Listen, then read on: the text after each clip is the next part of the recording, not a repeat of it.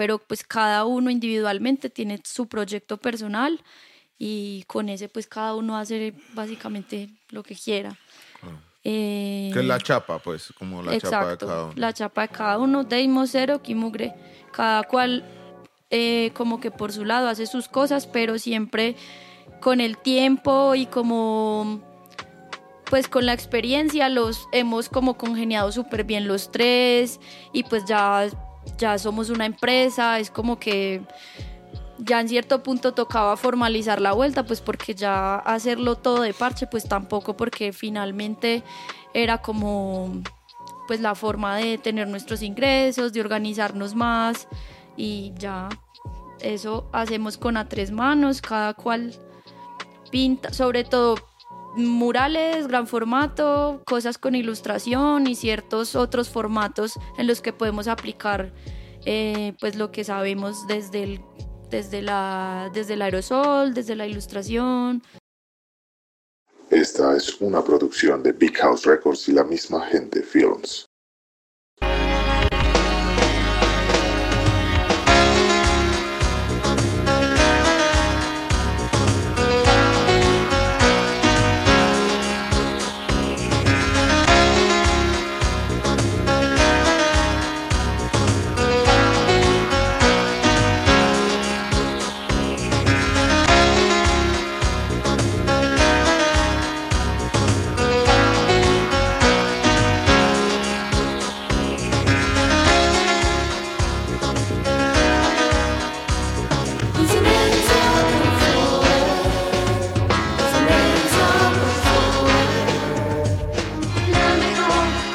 Sean bienvenidos a otro capítulo de Insolencia Crossover, quinta temporada. Un programa para toda la familia hip hop, con todas las estrellas de ayer y de hoy. Relájese, enrollese uno y párchese con nosotros.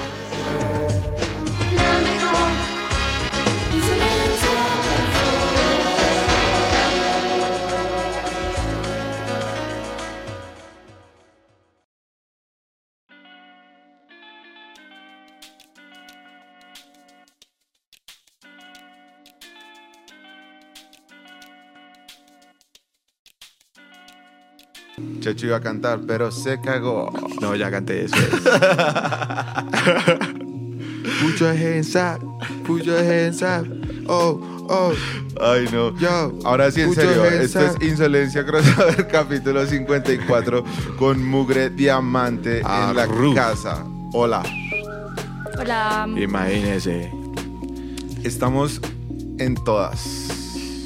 En todas las áreas a todas las alturas, en todos los establecimientos comerciales y públicos. En tus hogares. En Querétaro. Queretera. En Guadalajara.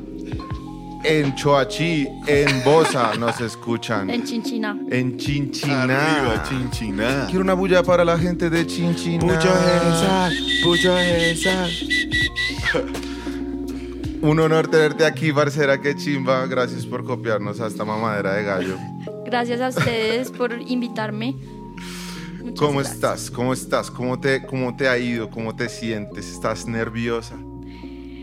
Estoy muy bien, pero sí me causa siempre ciertos nervios como las cámaras y todo eso, pero parchada, chimba, chimba. Qué chimba, qué chimba. Bueno, para los que no saben, que yo sé que sí saben porque han visto esos diamantes por ahí, Em, Mugre es una escritora muralista. Más adelante adentraremos en esas diferencias. Em, escritora también de graffiti de hace mucho tiempo. ¿Desde hace cuánto tiempo eh, pintas tú? Yo pinto desde el 2009. Ok. Pero ya murales o pues como ilustración con aerosol.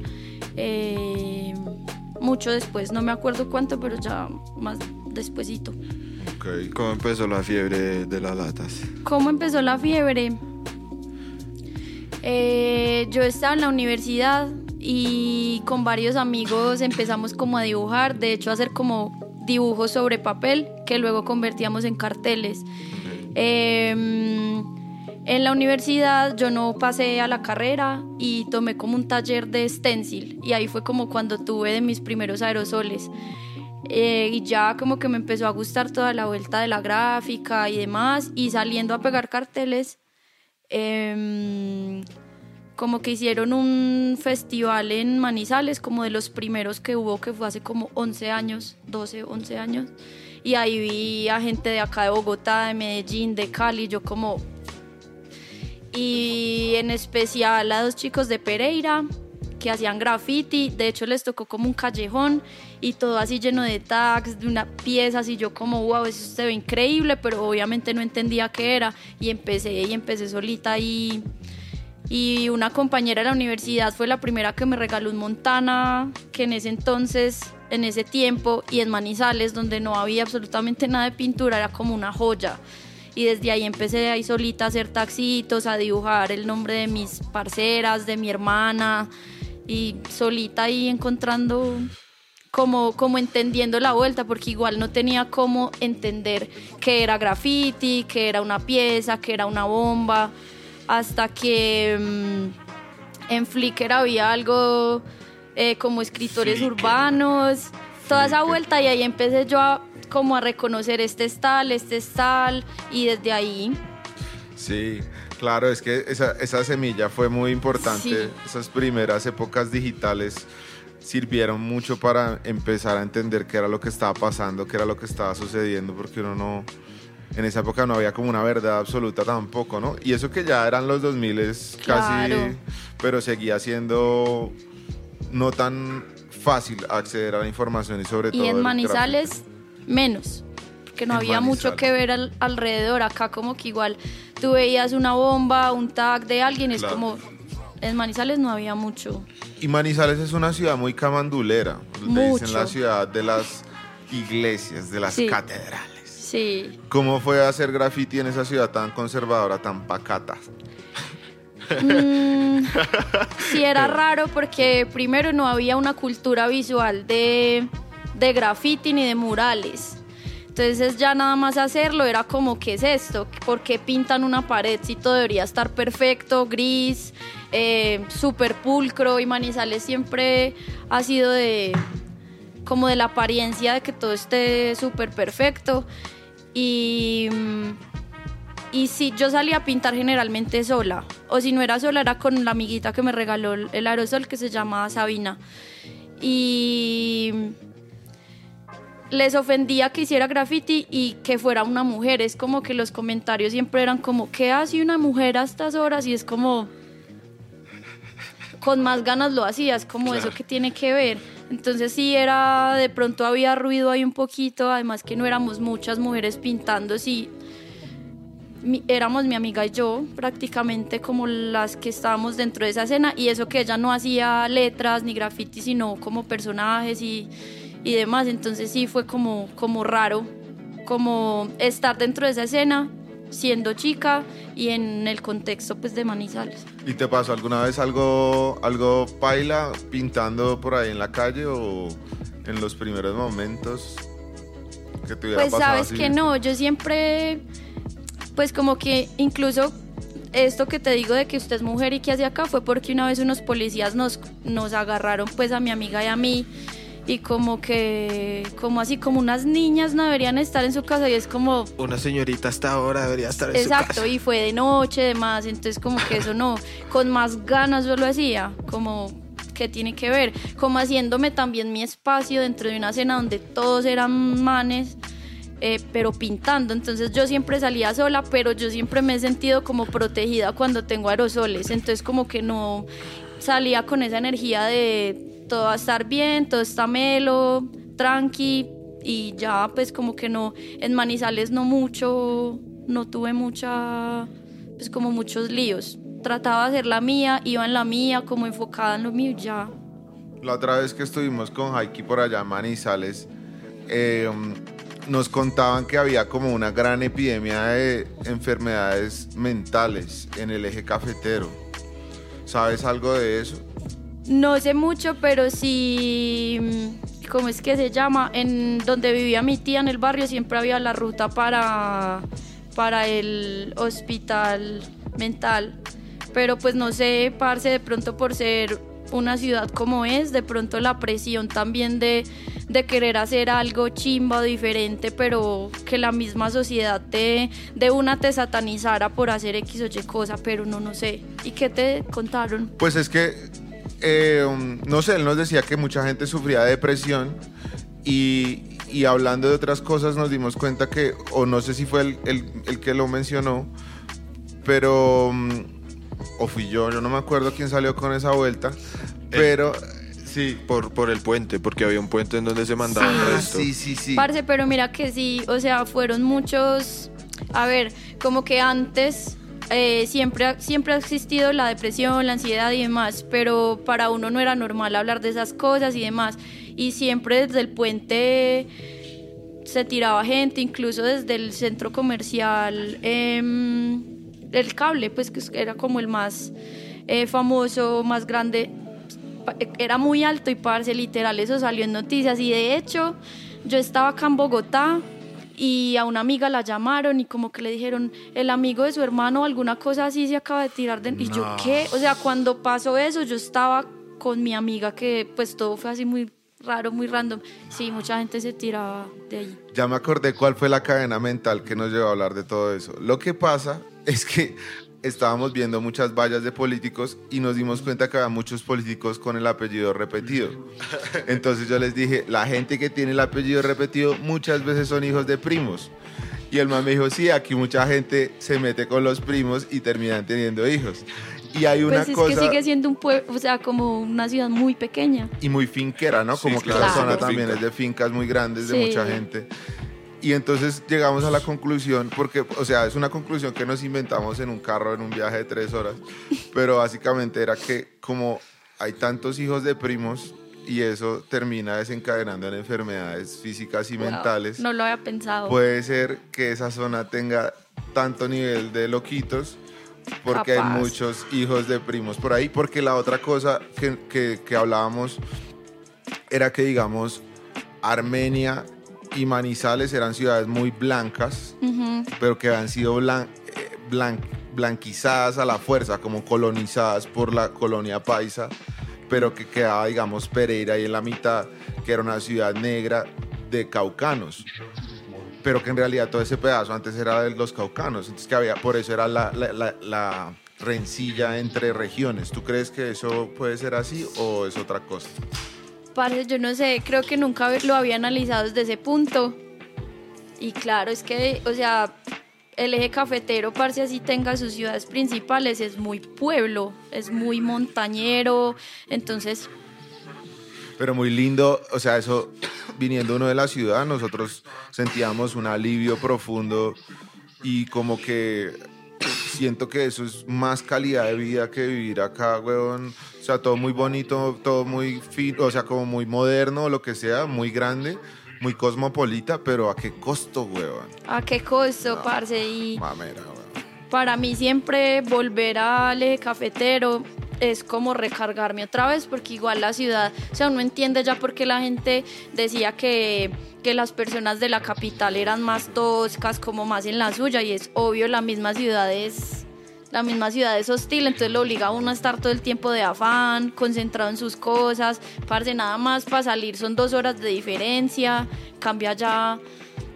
es muy a la fresca todo, como más relajado. Igual unas por otras, ¿no? Unas por también, otras. También decía, es como que es complicado como salir con ideas distintas, como hacer progresar cosas, porque pues también hay pues un núcleo más chiquito, obviamente, Claro. de ese tipo de los gente. círculos son más Exacto. cerrados, entonces como que como que sentía al menos no sé, por ejemplo, en cuestión de graffiti que acá llevaba un montón de tiempo ya allá apenas, entonces como que todo va pasa en, en como en dosis más pequeñitas y se tarda un poquito más. Pero parece ver montañas así en medio de la de toda la ciudad, árboles, tanta a mí me pues Es es una que yo soy pueblerina, mí Andar así como chimba. por el filo de la montaña y que todos Es sean casitas lindo. para abajo, es A como que puta, mucho. sí, es re todo muy pulido, muy limpio, muy organizado, como también esas, esa clase de cosas no pasan acá en Bogotá porque aquí no hay dueño de nadie, o sea, todo Eso, el mundo cabrón. está como, "Ah, esto no es mío, suerte. Y, mm, y eso sí pasa en otras ciudades y es muy lindo eso también. Eh, sí, marica, Como más otro pertenencia ritmo por- de vida, güey. Es otro ritmo totalmente, 100%. Con los parceros con los que nos llevaron yo. Parce, bueno, ¿qué vamos a hacer? ¿A dónde vamos? Eh, eh, no sé, cualquier cosa y los manes, fresco, weón, todo bien, estamos aquí. en la Algo va. El, el, el parcerito te decía, ya voy. Y el man, ¿cómo así? Hace media hora me dijo que ya, veo- ya voy. Debería ya estar acá. ¿Qué pasó? Y nosotros listos con maleticas hacia afuera del hotel. En la, en- eso nos pasó en, en la Virginia. Sí. La rebuena para el parcero de la Virginia. para el ¿Estuvieron Pipe, en la. Virginia? Sí, Sí. sí. Re chimba. Una chimba. Un evento re bonito. Una chimba, weón. Y Sí. muy bacano todo el parche. Nos Pues hicieron hinchas oficiales del, del Deportivo Pereira. Del Pereira, weón. Ese día ganó Pereira, weón, y pasaron a la A. Creo que otra vez volvieron a subir. No, no, era, ¿Qué no era algo como de Libertadores o algo así. Marica, creo que se ganaron Papá, una tú estrella. sabes. Yo no sé. No, Tú sabes más que yo. tú sabes, al- algunos sabrá bien qué fue lo que pasó ahí ese día. Nosotros no somos tan futboleros. Pues es que es una celebración porque los equipos de fútbol básicamente siempre están... sí, ellos como que tienen una sola estrella. Pero yo me acuerdo, yo nunca he sido hincha de fútbol, pero parce, cuando el Once Caldas, mi tío siempre me llevaba al estadio, El todos mis parceros blanco. eran, claro, Holocausto Norte. pero pues nunca he sido futbolera, iba más por mi tío que me llevaba pues al estadio, parce, y cuando ganó contra el Boca, eso en Chinchina, Uy, parce. yo me acuerdo que eso... Era boleo de harina en todo lado. A mí incluso me, me dañaron un dedo por ahí de le- No, eso fue una locura. No, y eso fue nacional. O sea, eso nacionalmente fue Sí, pues un, un- logro para Colombia en Ya general. después de ahí yo, yo ni idea, pues como que no. Sí, yo me acuerdo haberlo visto en Tunja, en un, en un tele- televisor así re chiquito, de esos de, muévalo, ahí, ahí, déjelo ahí, ahí, ahí se ve, sí. Y por allá toca dar esa mierda quieta y ahí lo vimos, weón. gol. Eso fue como pe- penaltis, ¿no? Algo pasó con penaltis. Eso fue penaltis. Sí, me acuerdo resto. Y todos celebrando así el blanco blanco. Y yo no entendía, yo, pero como así? No somos de Santa Fe. Yo le decía a mi papá que, pues era chinguita. Es una celebración nacional. Sí, claro, fue Fue. algo re nacional, sí, así todo el mundo celebre la vuelta, re bonito. Sí.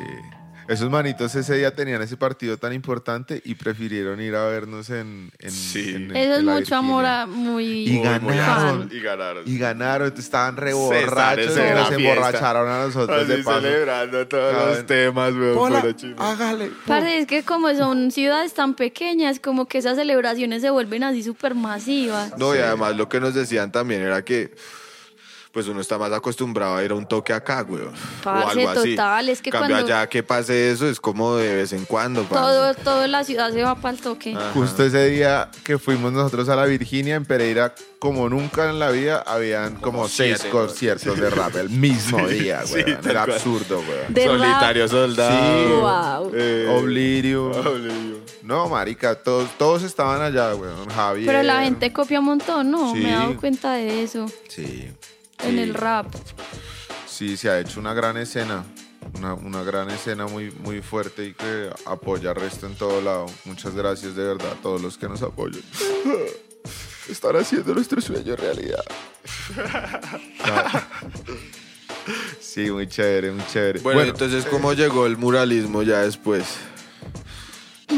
El muralismo, bueno, O sea, ¿cómo resultaste tú en Bogotá primero? O sea, porque tú eres de Manizales, viviste en Chinchina, luego Bueno, te sí, fuiste a va. Manizales a estudiar. yo nací en Manizales, me crié en Chinchiná, volví a Manizales a estudiar.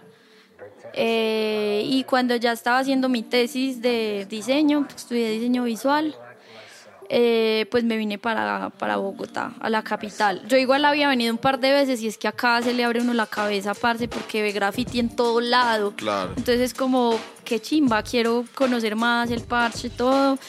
Ahí conocí a, a Xerox y a Deimos, que son actualmente mi parche, a tres manos. Y ya desde ahí empecé, claro, yo, es que parce, antes uno con la poca información que tenía, yo era así súper, no voy a dejar de ser real, no voy a hacer ningún muñeco ni nada, solo letras, solo trovas y. Y es como, con el tiempo uno es como, vale. Entonces empecé a entender que podía usar la herramienta del aerosol con otras cosas, que era habilidosa ilustrando y desde ahí ya empezó, fue como en el 2013 como a ilustrar más, a toda la vuelta.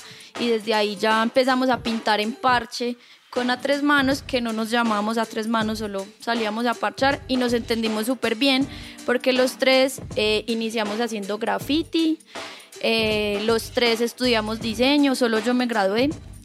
em, y Sí, parchando. Cero nunca se graduó. Wow. Él es re. Él es re rebelde. Qué Ah, chimba, weón. Él nunca se graduó y Demos tampoco. Pues porque la academia igual hay ciertas. Sí, claro, ¿no? Es re buena señal no graduarse en esas carreras, parce. Es como, no me conformé con esta mierda, no me Exacto, sirvió. exacto. Lo sobrepasé de cierta forma. Mm. Sí, es chimba. Es chimba no, no considerar la academia como, como lo más... Y sobre todo en las artes gráficas. Y es que el no- conocimiento, yo siento que más como en la, en la creatividad, muchas veces las, las academias, que igual estoy muy agradecida con mi carrera y todo, porque aprendí muchas cosas que no tuvieron nada que ver con graffiti, pero que al tiempo con el mural y la ilustración, entrega de proyectos y cosas, ya como que... Pero siento que mochan un montón la creatividad. Es como, por ejemplo, no sé, en dibujo. Es como si tú no dibujas de esta manera, no dibujas un realismo o algo así, no sabes dibujar y es como, ¿por qué no? Entonces sí, la- el conocimiento uno lo busca y lo aplica como, como mejor le, le Sí, parezca y no cual. necesariamente un cartón significa que sabes algo. Todo lo da la experiencia y como uno lo aplica en la vida. Ya conozco, de hecho, hay varias colegas, varios parceros que estudiaron diseño y, y parce, eran los mañoños, así que todo cinco, todo, todo. Y después del tiempo, yo fui a exponer algo en Manizales con, con, con ilustración, con graffiti y todo eso. Y como que incluso me pidió trabajo. Y yo, parce, no, es que yo soy solo yo. Yo trabajo de qué. Entonces es como, si, ¿Trabajo qué pilla, es como. Veo de acá atrás de que. Eso es depende cómo aplique uno las cosas a la vida, a la práctica ya. Sí, total. Nomás a mí se me hace descabellado, digamos, que en una carrera de artes eh, no le enseñen, digamos, a tasar su propio arte, digamos, a cómo vender su propia mierda. Eso me parece ilógico, si pillas. Eso es una cosa que solo da la experiencia, güey. Y eso es justamente en, los que, en lo que se quedan la gente que saca recincos y tal y no tiene idea de ni cómo venderse, ni cómo enfrentarse a un mercado, ni nada, güey. Están recolgados en todo eso. Entonces, a veces, exacto, es más chimba salirse y ser zorro en todo, tin. Pues Como nutrir- se gradúa Nu- tampoco. Nutrirse en todo, tin, y también como que ahí ah, se abre otro camino, ¿no? Que es como el, como el enseñarse a uno mismo, ¿no? Como también. La porque uno- universidad de la calle. Exacto. Esa es y que, y que no le dan título a uno de eso, pero es donde uno se profesionaliza haciéndolo en la calle. Claro, sí. Sí. El ejercicio y la práctica de, de estas, digamos, de las humanidades artísticas, como de las. Como que siento que la, el, el arte y la música, bueno, la música requiere también de un conocimiento teórico, pero, pero es mu- tiene una parte artística muy grande, si me entiendes, como expresión personal. Claro, Pero- igual hay que formarse, o sea, hay que estudiar para todo lo que sea, pero no necesariamente algo que diga de pronto no "Toma tu académicamente, certificado". exacto, o sea, como un taller, un curso práctico para aprender otra técnica, chimba. Claro. Pero las academias como meterse a una universidad a estudiar artes plásticas es raro. Es Tú es estudiaste complejo. esa vuelta, ¿no? ¿Qué, ¿Y qué, qué- qué piensas Yo soy de artista visual. Pues eso Yo- es lo que acabé de decir. Y mira que haces música, o sea, como Sí, que- pues es que a mí me pasó, yo creo que al revés, porque primero intenté estudiar música y pues estudié música mientras estaba en el colegio, como en la distrital. Salía como unos programas que tenían ahí papelados.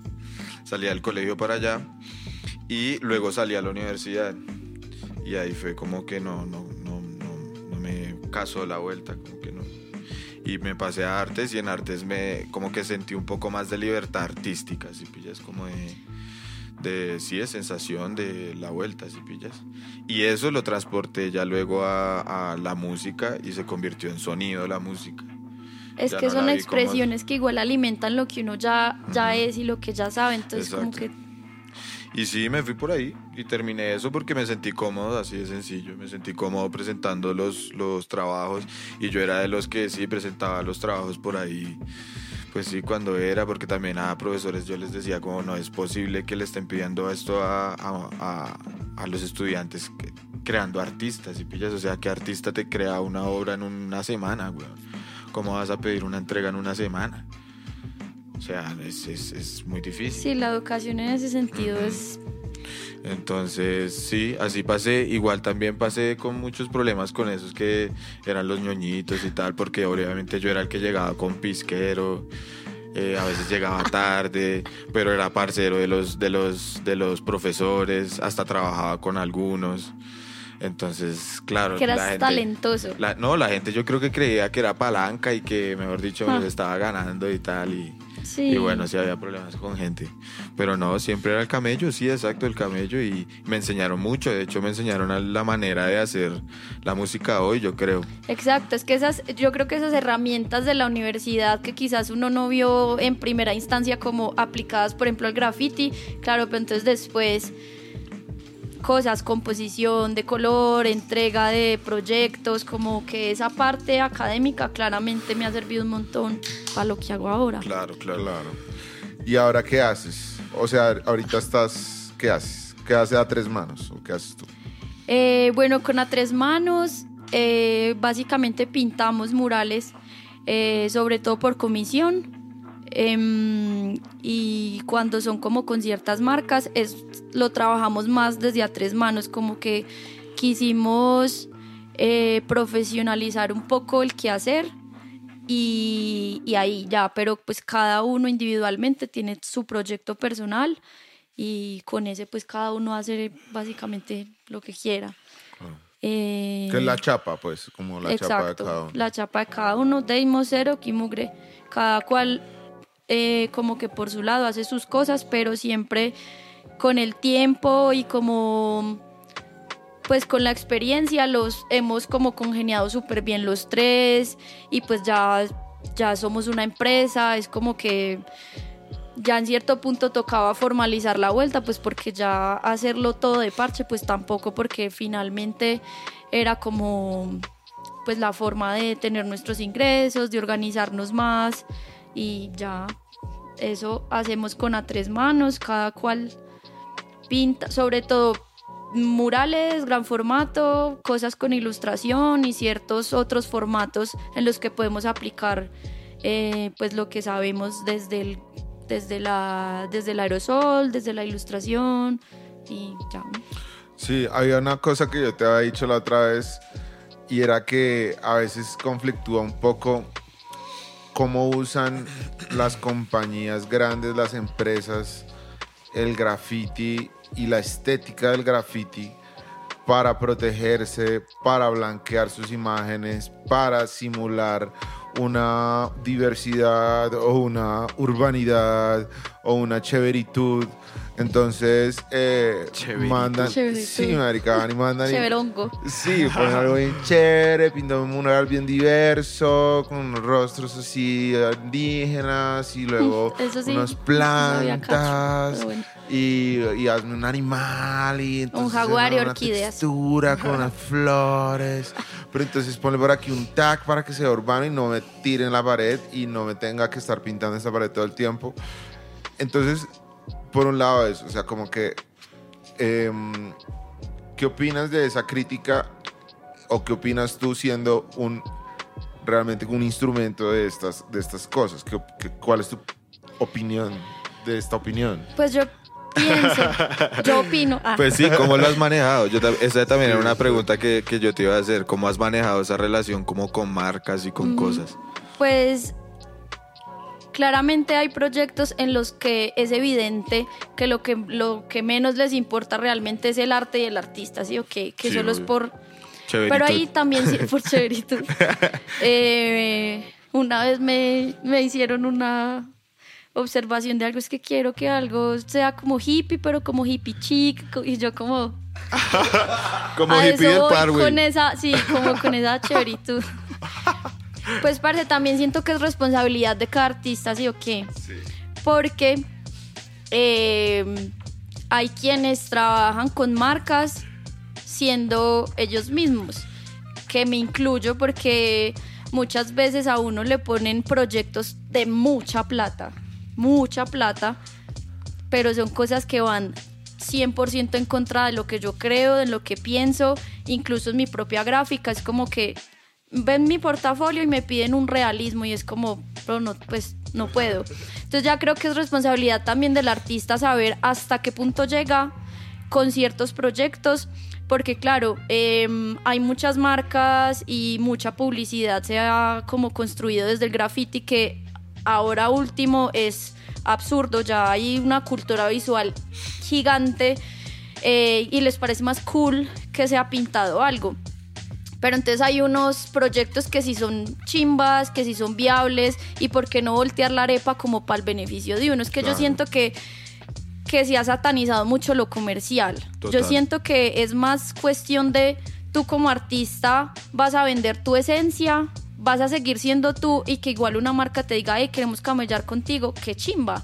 Sí, ok, entonces yo creo que hay un límite de hasta dónde llega uno también. Hay proyectos en los que yo he dicho que no y afortunadamente creo que por seguir igual pintando cosas en la calle personales, como que esa para mí es mi vitrina principal, mis cosas que pinto como yo quiera y ahí se genera una estética, es como que me llaman por eso, no me piden otra cosa, de hecho hay marcas en las que en verdad yo he dicho no, muchas gracias porque son van en contra como de las cosas que yo creo, entonces como como que hay que nivelar un poquito también. Que de hecho, que de hecho eso va un poco como a lo que a lo que dije de la academia y de lo que me pareció de la academia, como que no hay alguien que me enseñe el cómo venderme, porque exacto. Claro. O sea, nadie, y con todo respeto, nadie me paga a mí las cosas. Y yo solo me pago a mí las cosas y yo veré cómo lo hago con los reales y pillas y ya. sí. Punto. O sea, básicamente sí es Ya, eso y es punto. como Pero entonces entra lo, lo que también tú dices, también hay que saber nivelar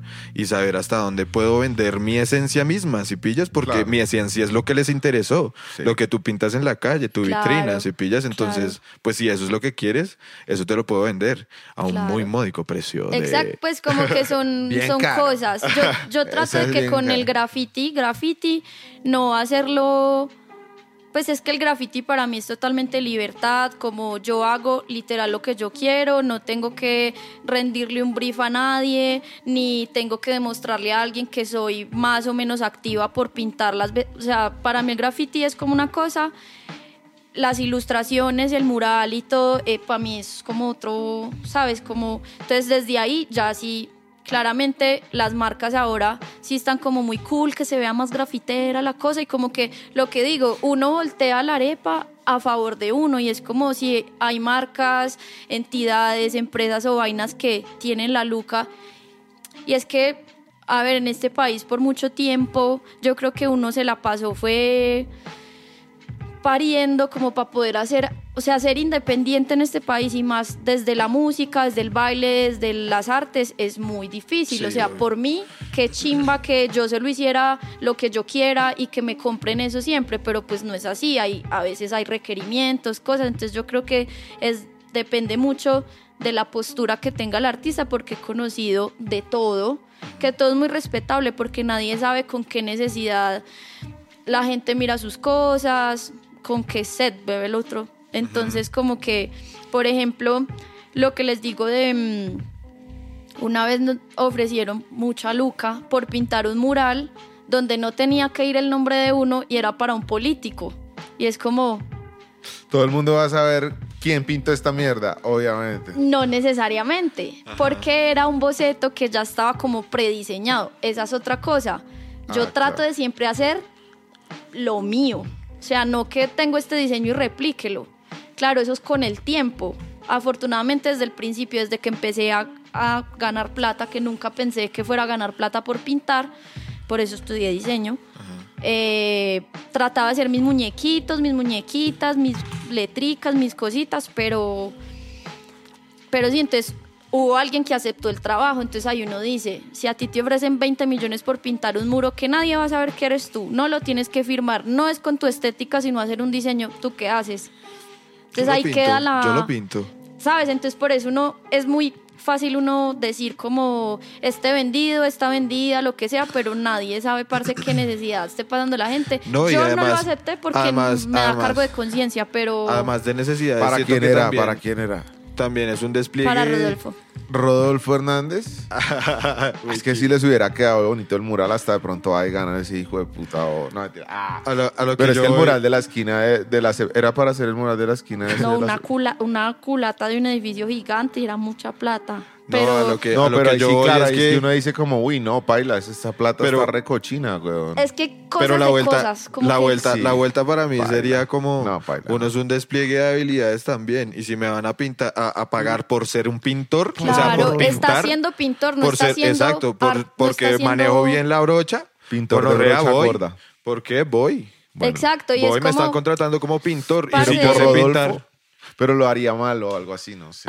Es que, es que le haría un Lo mostacho. haría como visco, como Por- que correría una pupila un milímetro. por y que, eso oh, es, es complejo porque... Eso sería chimba, eso sería chimba. Pues hasta que no le Como- lleguen a usted las, las propuestas así, no sé, no entra usted en ese cuestionamiento. Yo no lo hice porque a mí me da cargo Claro, de conciencia, o sea, yo no, o sea, no. Pero claro, imagínese a quién le llega, a quién no le llegan bien 20 millones, Obvio. precisamente para poder hacer. Por ejemplo, usted es productor musical y usted es bueno pintando, vaya, pinte, se gana 20 palos y viene y engalla su estudio con eso y hace lo suyo, lo que realmente lo llena. Entonces, es que eso es, eso es lo que tú es- dices, voltear la Voltear arepa para el beneficio para de el uno. beneficio de y uno, uno. cómo no va a utilizar, o sea, si, si esos dineros hasta va a ser chimba para más gente, pues qué chimba, güey. Claro, no Qué solo chimba. para ti, sino para tu comunidad y lo que estás haciendo. Eso Entonces, me parece muy chimba, la- ¿por qué no hacerlo? la Yo gente, creo que no, o sea, sí, Eso pero hasta hace cierto a mí. Hasta ser como cierto un, punto. O sea, digamos, me parece re bien no haberle aceptado a Luca Rodolfo Hernández. Es que- Porque uy, es una vaina, un uno man queda re como pelle, hue- re pucha. corrupto. Todavía Pero se es que es acuesta una con ese fajo así como de puta. Es una Es que esa es otra parte. Uno dice que no y va el otro o la otra que lo hizo y se está limpiando las lágrimas de lo que la gente diga con los miles de millones que se ganó. Es como, pero es cada cual. Yo no, o sea, hasta allá no, no, no le voy, pero, Ajá, pero parce, el dedo de uno es muy largo para decir claro, claro. y uno no sabe pues la gente que y ¿En pues ¿Cuál está así? Yo creo que, eh, a- o sea, si uno pone como esa mentalidad a gran escala, pues por eso que también, por eso es que también digamos que se dice que todo el mundo tiene un precio en, a- en cierto punto, ¿sí me entiendes? Y digamos que es gonorrea porque no está bien tener un precio, uno debería tener como un código moral propio y darle pero valor. entonces el ser tampoco exacto y también no ser entonces tan hipócrita de decir realmente realmente me importa eh, respetar este código y qué Por eso es hasta un qué me va a dar o sea qué O sea, me va a hasta- respetar este código es muy es muy gonorrea decirlo pero pero hay que poner a veces esos esas cosas en una balanza Claro, es, una balanza. Pero, Y píllate, píllate, ¿cuánto, cuánto, cuánto, digamos, pintor gringo perro Ja, eh, no, no se ganó un montón de luca pintando para Coca-Cola, digamos? Pintando para multinacionales. claro Parce, mucho, weón. Y lograron hacer su arte a partir de eso. para financiar ¿Y su arte no? aparte, claro. Es que por eso, a eso voy con que a veces hay trabajos que no, que no necesariamente le llenan a uno el corazón totalmente, sí, o que Ajá. como uno que chimba, lo logré, severo spot, lo que Pues, sea. parce, es como- pero le es como- llenan el bolsillo y gracias es como a la esos- gente saliendo a la oficina todas las mañanas, weón. Porque yo no lo hago un día, weón. Exacto, entonces Porque no voy a la oficina un día. Creo que es más porque yo lo estoy viendo con los ojos del rap, que el rap es todo moralista y todo como de unos códigos. No lo crea, muy- en todo, muy- en el graffiti muy- también. Pues es que hacen parte del hip hop. Claro, es que el en graffiti, el y el graffiti hip hop. también. Por eso estamos discutiendo Pero- eso. Si fuera el arte de hacer bicicletas o de. de sí, ¿me De pegarlo, chimba. Sí, sí, algo que no tuviera que ver con eso, hasta de pronto no, no sería eso es tan normal, grave. yo sé. Pero, y- esos son códigos, códigos que se respetan y hasta dónde lo dejan ir a uno. Pero, hablando de hipocresía, hay mucha gente que es como, ah, estos se vendieron, no sé qué, tal, tal cosa. Que hicimos algo, no sé, con nuestra estética, que nos gustó, que fue chimba, que fue como algo equilibrado a nivel de ser para, comercial, para un pero banco o algo así. para un banco. Es que fue para un Es banco. que eso es otra cosa, para pero- el peor de los bancos. Ah, no. Pero es otra Yo tengo cosa. cuenta en ese banco. Lo Ah. que iba a decir es que muchos.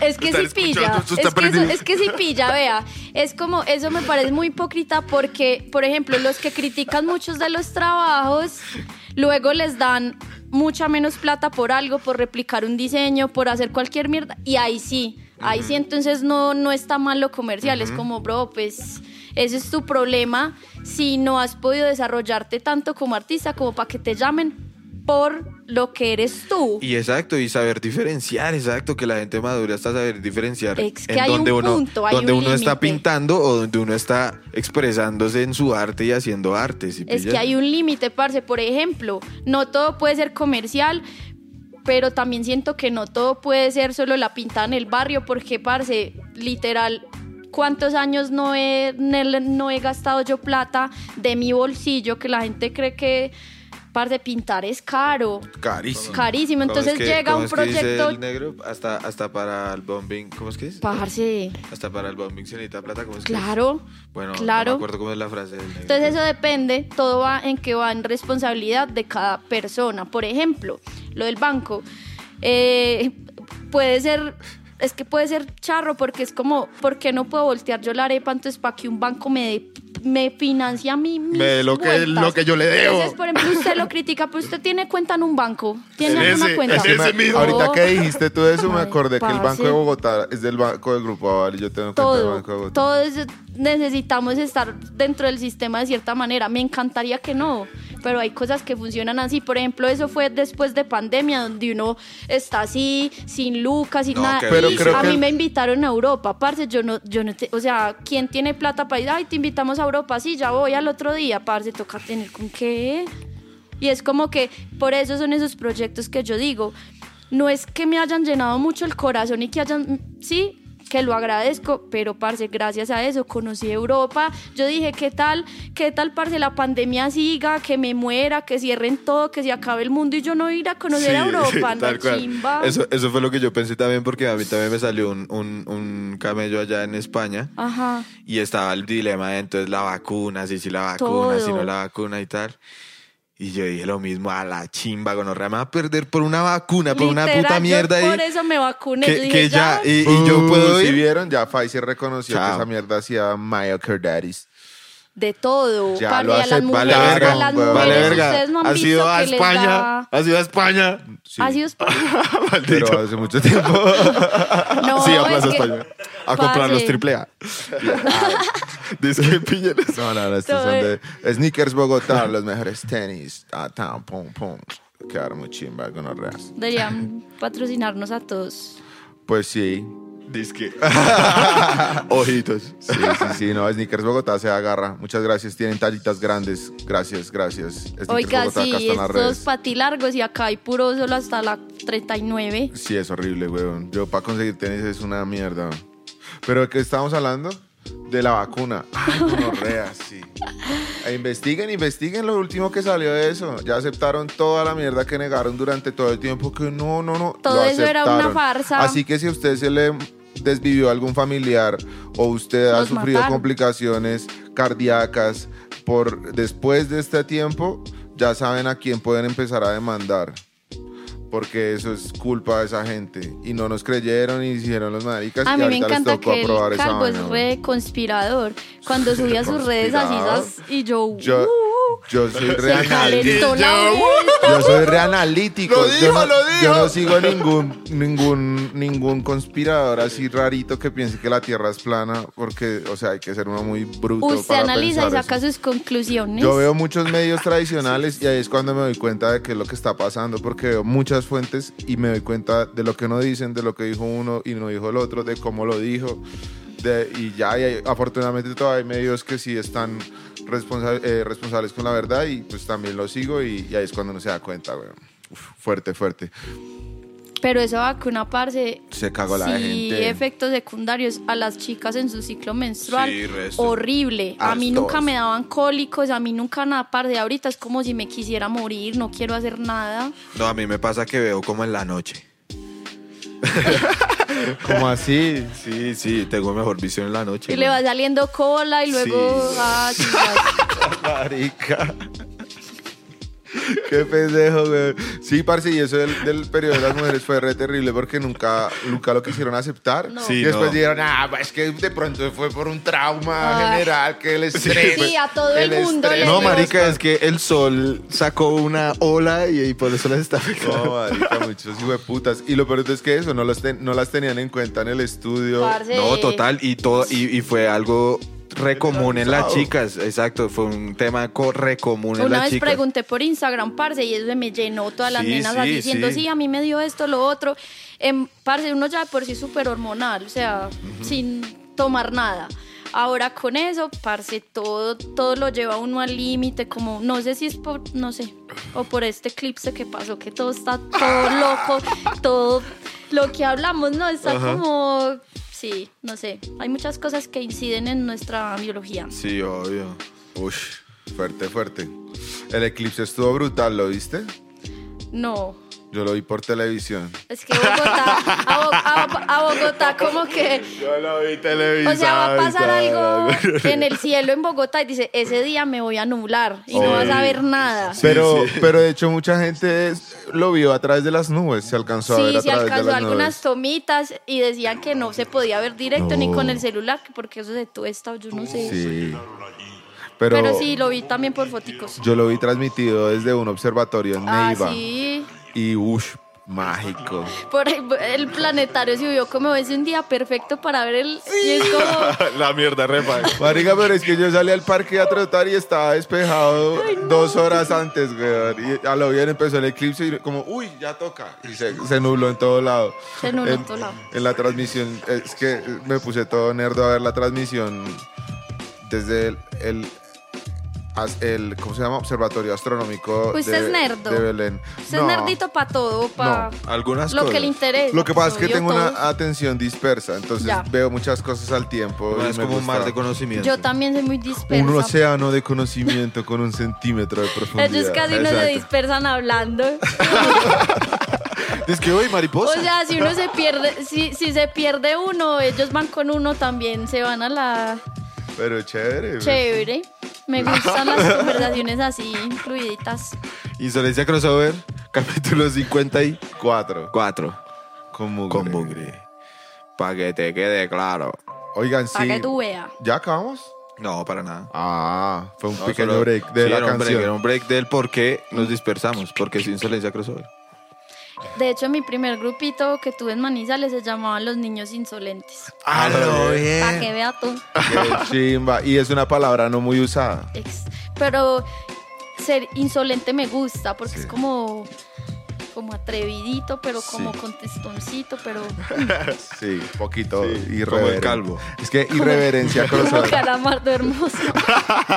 Calamardo Bello Perdón. transmitiendo. Lo Calama- tenía que- Yo no les diga, es que mi, mi, mi novia me dice que como ahora adelgacé y se me marca más la quijada, me los parezco pómulos. a Pero haga la cara como si tuviera ácido Sí, sí, por hialurónico en favor. los labios. Ponle, ponle, ponle la cámara. Perdón, es que me dio mucha risa.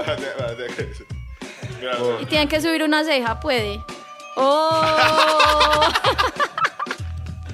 Contrataciones. No, terrible. Es que Pero quiere modelo, vea. Voy a, voy a aplacar la nariz. ¿Ustedes pueden aplacar la nariz? No puedo. No puedo hacer eso.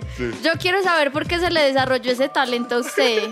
Por imitar a gente que es así. Ah, Hay gente que es así, entonces trataba de, de, de- de como de asimilar su rostro y terminó haciendo así. pero Como- le sale bien, parce. Sí, Como el piro de Hasta Jim lo de los labios. Pero es que hay pirobas que se van a tomar una foto y hacen eso, weón. Es increíble. Filtro en vivo, así.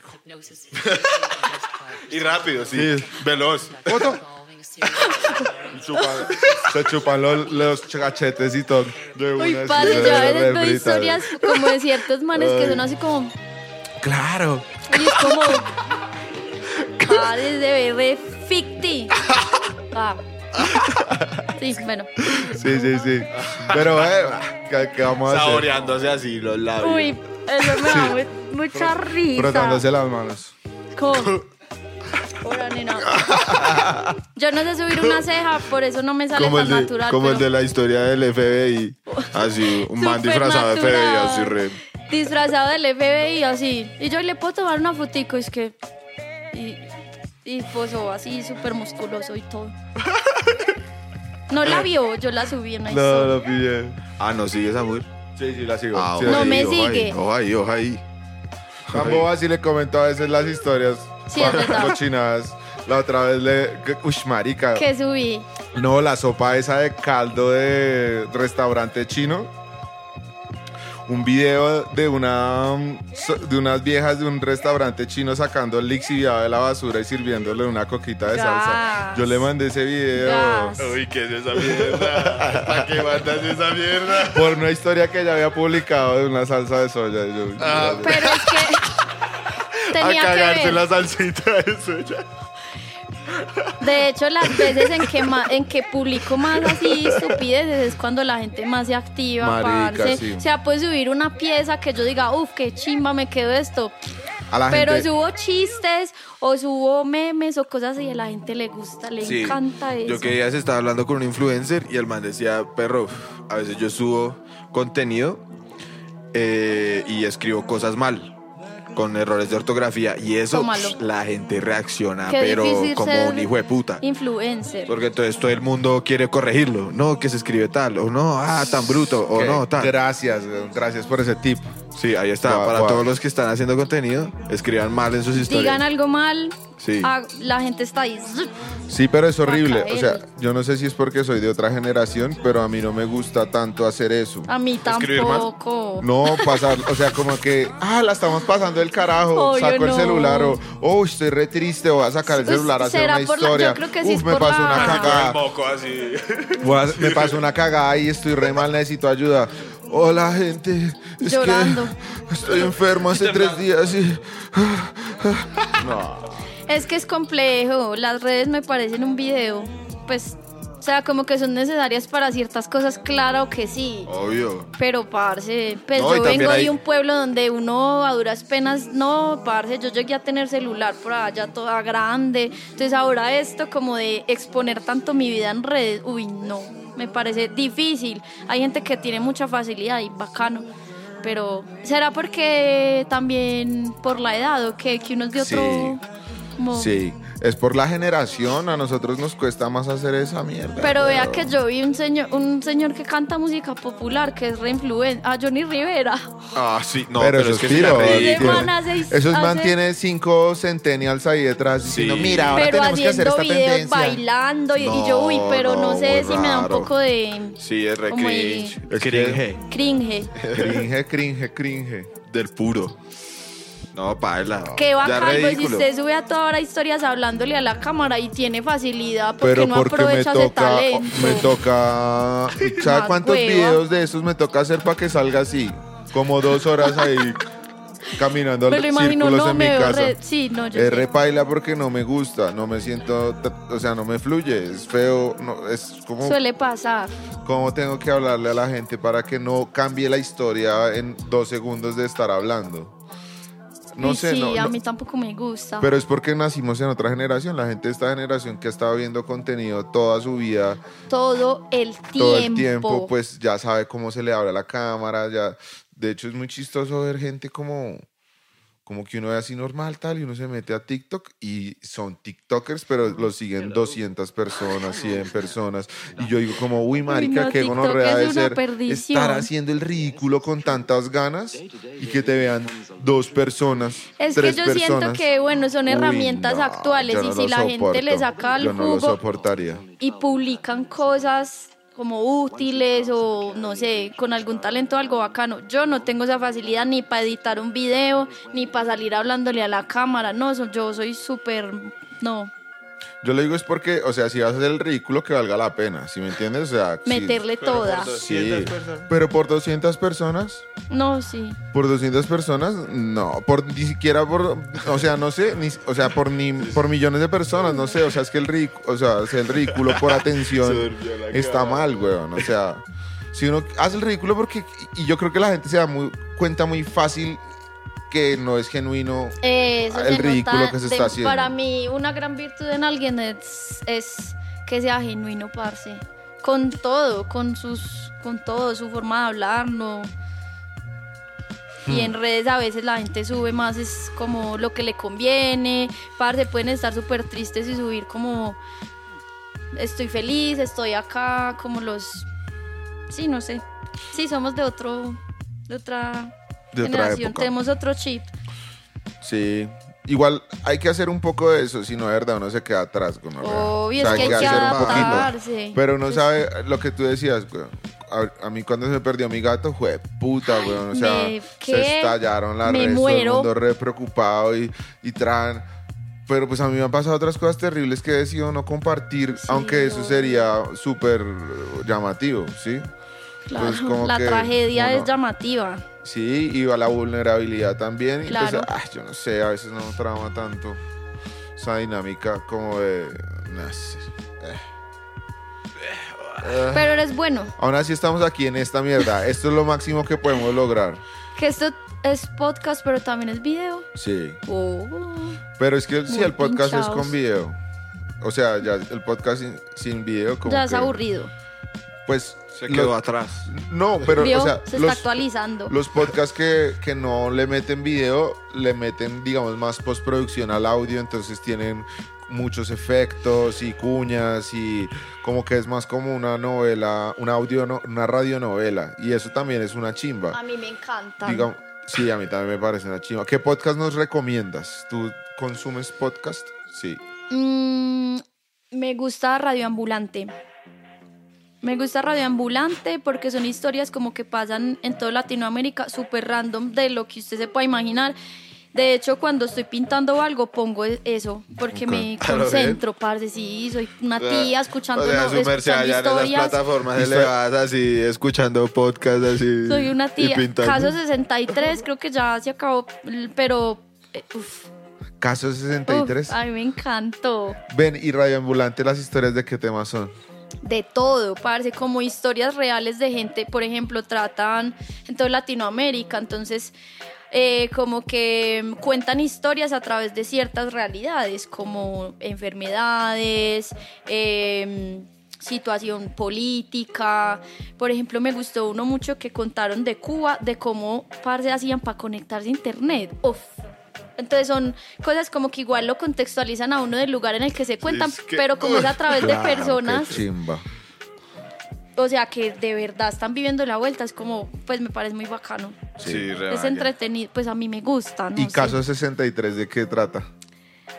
Caso 63, eh, ¿ustedes se vieron Dark?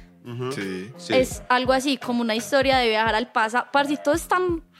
que lo, lo Pero que es como hablamos una ahorita. radionovela, o sea, es como. Sí, a lo sí, bien. entonces uno todo el tiempo se está imaginando como las imágenes y a mí me parece brutal porque yo soy muy dispersa, por ejemplo, Oye, para leer... escucha eso, Calvo, qué Sí, lo que hablábamos Yo ahorita, que esas cosas. historias son más. Esas historias son más miedosas. Esas historias son más miedosas que. Pues que como las películas de miedo. Y eso, son como cosas tan reales que uno dice, fue pucha, ¿será que nos está pasando en este momento todo eso? Ujú. Esos me gustan. Uy, ese está re mal. Y me ayudan a enfocarme, porque entonces como soy dispersa, pero entonces estoy haciendo otra tarea, pero como que la historia, La verdad, la historia es que es. el chisme. Ya la gota. sí. No, No, no, la- en serio me concentro. Es que, a lo es, que, bien. es que Checho no tiene esa vuelta. Eh, Checho es una persona que empieza a hacer algo y lo termina. Sí. Ah, no. Tú tienes Es ese que, ah, no. trastorno de, de- ¿cómo se llama? ADH, ATH, no sé qué vaina. Ah, ¿Cómo no. Sí, no, Entonces yo tengo que estar. Es que, o sea, por ejemplo, el- creo que lo eh, único. trastorno de atención e hiperactividad. No sé si soy hiperactiva, pero sí de atención. Desde chiquita, parce, era como. Por ejemplo, yo aprendí muchas cosas desde la música. Entonces mi papá me cantaba, mi mamá me cantaba para aprenderme, por ejemplo, el abecedario. Que el no sé qué en inglés, que cosas así. Todo era desde la música porque mi atención, o sea, eh, era diferente. Entonces, sí necesito antes yo me concentro escuchando Exacto, los es como que necesitas tener tu Dispersión atención en dos para- Exacto, Total, tener sí. atención. para tener Sí. atención. Entonces, digamos, cuando yo cuando yo trabajo, yo tengo otra pantalla con una serie Sí, yo cualquiera también. en el fondo. Yo también. Y cuando descubrí los podcasts, pues los podcasts, güey. Ponía caso cerrado y pintando ahí. Exacto, nosotros estamos Caso viendo Sabrina cerrado. con Valeria. Lo estamos viendo Es Sabrina. que pues sí, es eso. Yo creo que lo Y único que me interesa dejar, que empiezo y quiero terminar, es una pieza. Mm, Ok. Porque igual por todo, porque si uno la deja empezada y Obvio. llega otro y lo ve sin Chao, terminar y sí. lo tapa, pues la chimba. Entonces, eso yo, que como son tiempos medianamente cortos, entonces eso como que sí. Pero entonces necesito escuchar música o hacer otra cosa, porque tan en quietud no puedo. Hay una mente dispersa que está pensando en mil de otras todo. vainas. Cuando la bolosa tengo que estar viendo algo. Jesus. Es, el- es el- la enfermedad de nuestros tiempos, weón. El- la atención dispersa, weón. Yo. Dificultad para concentrarse. Desde siempre. A mí me toca anotar todo y hacer el ejercicio de escribir. O sea, no Sí, solo no, en el yo- celular como el de calendario, sino escribir las tareas como Yo para eso sí lo tengo, sí, hacer la el libreta y doble. tacho. Y ya- tacho y chuleo y eso me da Ajá. una satisfacción. Sí, las tareas del día chuleadas. oh, divino, Sí, qué chiva. eso es brutal. Oh, es una es sensación, divino, sí. una Yo- paz. Pero también es una gonorrea uno al otro día levantarse y ver la libreta toda sin chulear y uno como, ay, gonorrea, eso también. era lo de ayer. Por eso ponerse tareitas que usted sepa que en el día va a poder cumplir, Ajá. para literal como Para no frustrarse mandar el tampoco, correo. sí. sí, yo estoy haciendo esa mandar mierda. el correo. Ya, El correo, Ajá. Hablar con Poner no sé la quién, ropa a lavar. Al Escribirle a otro no sé día, quién, sí. colgar la ropa, pin, ya. Ya, listo, sí. Total. Yo también soy de esas. Así. Hacerse desayuno. Pero, parce, no es por nada, pero hacer eso mentalmente, por ejemplo, la noche anterior es eh, como que te da como, hey, tengo que hacer cosas al otro día. Ah, esa sí no la hago. Por, la, por ejemplo, hoy, escribe lo que vas a hacer mañana. Ajá. Uf, antes de es- acostarse, claro. Ah, Así está uno más Eso está claro. más chévere aún. Sí, claro. sí. Tips. A mí eso me da a las 4 de la mañana. Me está dando a las Tengo Yo que me hacer no levanté, sé quién, yo me levanté no sé- ayer a las 4 de la mañana todo preocupado, güey, a comerme un pedazo de pizza que estaba ahí, güey. Y yo me levanté realmente como a la mitad del pedazo de pizza, güey.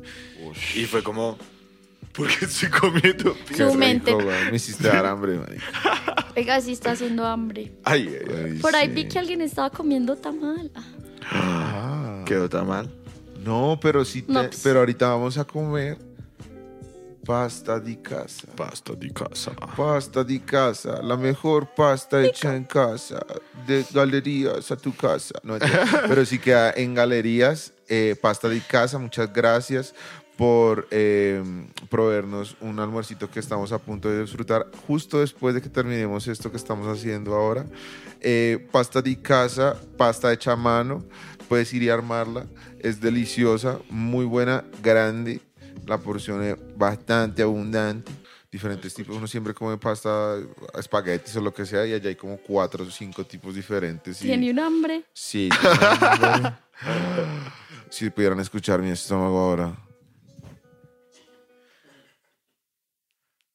Ah, excelente, Gordon hablando.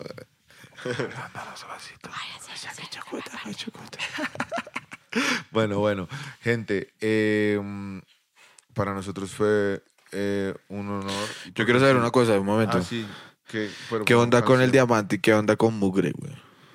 Ah, sí, ¿Por porque ¿Qué qué? onda? ¿En qué sentido? ¿Por qué mugre de diamante? Uh, esa pregunta yo creo que es la que más me han hecho en la vida. sí, Sí. esa era la que no teníamos que Pero. hacer. No, no, para no, que no, la tengan. Ya hemos hablado de todo. Así en silencio, a capela. Sí, Eh, sin nada. Yo al principio pintaba, hacía solo graffiti y solo me ponía mugre porque también quería que no le atribuyeran nada a mi trabajo. O sea, que si era mujer, que si era linda, que si era flaca, que si era como fuera. Sino que hablara mi camello netamente, sí o qué. Ya después cuando empecé a hacer murales y eso, le agregué el diamante, mugre diamante, que para mí ahora es que le doy el concepto y es como una como una dualidad, como un yin yang. Entonces, para mí, mugre es ese lado, mis inicios, diamante es lo que soy ahora, mugre es ese lado que empezó siendo más ilegal, como más De hecho, lo iba a decir cuando te pregunté como qué onda esa dualidad, porque el diamante es re puro, re como pulidito Exacto, y entonces mugre, pues... para mí es eso, incluso lo Aún que así, somos el diamante sale de la mugre, ¿no? Exacto, entonces para mí todo eso es un equilibrio. El diamante como tal es eso, para tú tener un diamante tienes que tallar una piedra que está sucia, llena de tierra y sale el diamante y eso ya conceptualmente, pues obviamente antes no pensaba nada de eso, pero ahorita es eso como, como personas cómo abrazamos ese lado oscuro que todos, absolutamente todos tenemos para sacar nuestro lado más brillante. Eh, los miedos, los fracasos, las tristezas, lo otro es esa parte más de éxitos, alegrías. Y, pues eso ya como que le da ese concepto creo que a toda mi obra ahora. Las, que les tengo una invitación.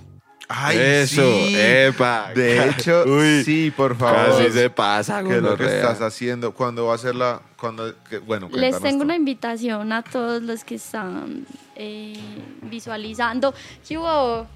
Visualizando esto y escuchando. Eh, tengo mi exposición, mi primera exposición individual, el 23 de noviembre. Tienen que ir porque hay muchas cosas ahí. Voy a hablar de todo esto que justo acabamos de hablar, que es esa dualidad entre el graffiti, el mural, de que no soy lo suficientemente grafitera, vandal para ser grafitero, no soy lo suficientemente artista visual para ser muralista, entonces, pero pues todos somos, el diamante tiene muchas aristas, ¿sí o qué? Entonces la expo se llama índice de refracción porque entonces todos tenemos... Barras. Estoy buscando el nombre de mi álbum y esta nena sale con eso, weón. ¿Qué No, estoy re atrás. Ah, Índice de refracción, Índice de que este refracción. nombre me lo ayudó a escoger un parcero que es un, vea, mera pepa. Preséntemelo. sí, parce, no es por nada, pero vea, el man hace unos videos. No sé si ustedes vieron un, un video que yo saqué, pues que es como un fashion film. El man fue el director y el man, parce, literal mostrando que es mugre diamante, pero bajo un concepto pues más artístico, audiovisual y ¿Cómo cinematográfico. se llama? ¿Cómo se llama? Ponemos el nombre. Substance. Substance. Y el director es Jairo, sino que tiene un apellido todo raro que no sé pronunciar, pero Substance, Mugre Diamante, y ahí aparece. bueno, pero la invitación es el 23 de noviembre para que caigan todos y parchen. Van a ser unos, varios días ahí de una experiencia. Eh, organiza Juicy Juicy. Sí, Ok. estamos en conjunto or- organizando. Es que no sé cómo se pronuncia bien. Juicy, juicy. Juicy, juicy o Juicy, Juicy. Yo digo Juicy Juicy. Ah, ¿por Pero lo tienes que decir como... Juicy Juicy. Esa mierda. Sí, nuestros parceros de Juicy Juicy aliados en estas vueltas, eh, de nuevo, trayéndoles excelentes artistas y exposiciones con mucho concepto. Nacional, internacional. experiencias, no solamente es la visual de obras que todo el mundo igual puede ir a ver en la calle, que es donde uno tiene lo suyo, sino un, toda una experiencia. Entonces vayan, Eso es. Experiencias Juicy Juicy, índice de refracción, mugre Eso diamante, es ahí al lado del CAI de... ¿De qué? ¿Cómo es es? en Teusaquillo. Teusaquillo. Este es el CAI de Teusaquillo, ¿no? Sí. Sí. El del parque ese. Sí. Sí. Epa. Al ¿Qué lado del fecha? CAI de- Fecha de de- Palarepa. Del 23 al 29 de noviembre, pero la inauguración es el 23, entonces no falten. Que no falte. Llegue. Que sí. no falte. Excelente, excelente. Bueno, ¿y qué se viene aparte de la expo? ¿Qué más estás conspirando? ¿Qué quieres decirle a, la gente que te sigue, a los parceros que están viendo esto, a las parceras que te están viendo? Ah, mejor dicho, dale, ponle el cierre. Eh, pues nada, que confíen siempre en su proceso y no se comparen con nadie, que no hay afán de nada. Cada cual va a su ritmo, reposadito, calmadito, pero haciendo lo suyo, porque generalmente cuando estamos en medios creativos y que otros tienen carreras más grandes, más rápido, lo que sea, se compara, entonces es cuando viene la frustración, entonces métanle con toda y ya, parce, yo creo que ahorita con la expo tengo varias cosas que decir, por eso no se los voy a decir todo acá para que vayan, pero seguir pintando, seguir pintando, yo igual siempre estoy como como dispuesta a, a dejarme sorprender también porque uno tiene ciertos planes, pero a veces la vida te sorprende con cosas que son aún mucho más chimba de lo que tenías pensado viajar, conocer lo de la expo. Voy a viajar ahorita a Bucaramanga, mano. Oh, nosotros también. Caucho, mano. ¿Cuándo? El 25 de noviembre. ¿Hasta cuándo? Hasta el 28. Ah, yo llego el 29. Ah, Mulan, nos vamos a cruzar. pero, va a ser cero parche, caucho. Marica, Caucho, caucho, pólvora. pólvora. Pólvora. Uf, Uy, parce, marica, no, lo Bucaramanga, la verdad, parce, me ha tratado súper Sí, bien. Bucaramanga, Siempre remaca. que voy, No, nuestra, vea. nuestra ciudad favorita Sí. de toda Colombia, Parce, nuestra segunda Bucaramanga, me casa, encantó. weón. Bucaramanchester. Bucaramanga, Ush, de pero- allá son los parceros del nido. Sí, Sí. saludos para los del nido Saludos también. que están en México. Soba, sí. Uy, sí, yo les cuento, aprovechando eso, gracias por acordarme, que bueno, que este viernes es el, la piñata de la muchacha del calvo, invitadísima para que caigas a Latino Power. La muchacha es paisana. Sí. que Manizales es los talentos. Sí.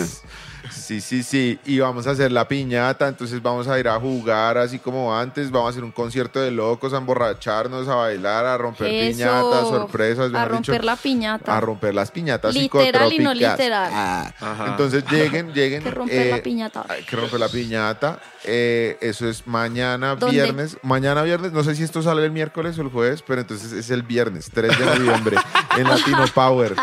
No sabemos. Pues sí, estamos para en el salud de una vez, para que ustedes Ojalá salga el miércoles, Juanpa. Ah. La misma gente produce esto, por eso queda tan lindo, por eso estamos Trabajo honesto, aquí. Trabajo y de calidad. padre. de calidad. Eh, entonces, muchas gracias, muchas gracias por, por, por estar aquí, parcera. Nos vemos. Ah, bueno, espérate, está 3 de noviembre. Uy, perro, es que hay la de Ay, mu- conciertos. no, ha- haga el- el 18 de noviembre, haga el 18 cronograma. de noviembre en Madrid, Cundinamarca, la gente del Antiplano, ¿cómo fue? Ahí vamos a Ey, estar. nunca he ido a Madrid. Es bonito, es bonito. Y vamos a estar ahí tocando el 18 de noviembre, así que alistarse. Con el cano, ¿no? Sí, huevón, eso va a estar brutal. Y el 25, ah, el 24 de noviembre. Primero a estar en 23, el, amor. el 23 también tenemos algo. 23 es mi expo. Marica, ¿Cómo imagínate. se la iba a saltar? El no, espere. 23. 3 lo suyo con la muchacha.